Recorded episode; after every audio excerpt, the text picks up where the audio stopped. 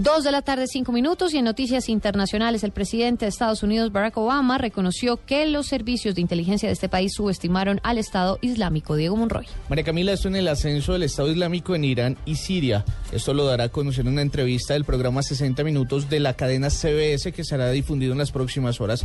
El mandatario señaló que el grupo radical Sunni, que declaró como un califato en junio en una franja del territorio de Irán y Siria, se mantuvo bajo la tierra durante la última década mientras las tropas lucharon contra Al Qaeda en Irán, pero la inestabilidad causó, causada por la guerra civil en Siria les dio espacio para prosperar. No obstante, Barack Obama dijo que en la línea de un proceso de gobierno señalado para lograr una paz duradera se debe dar un esfuerzo acompañado por una solución política. Diego Fernando Monroy, Blue Radio.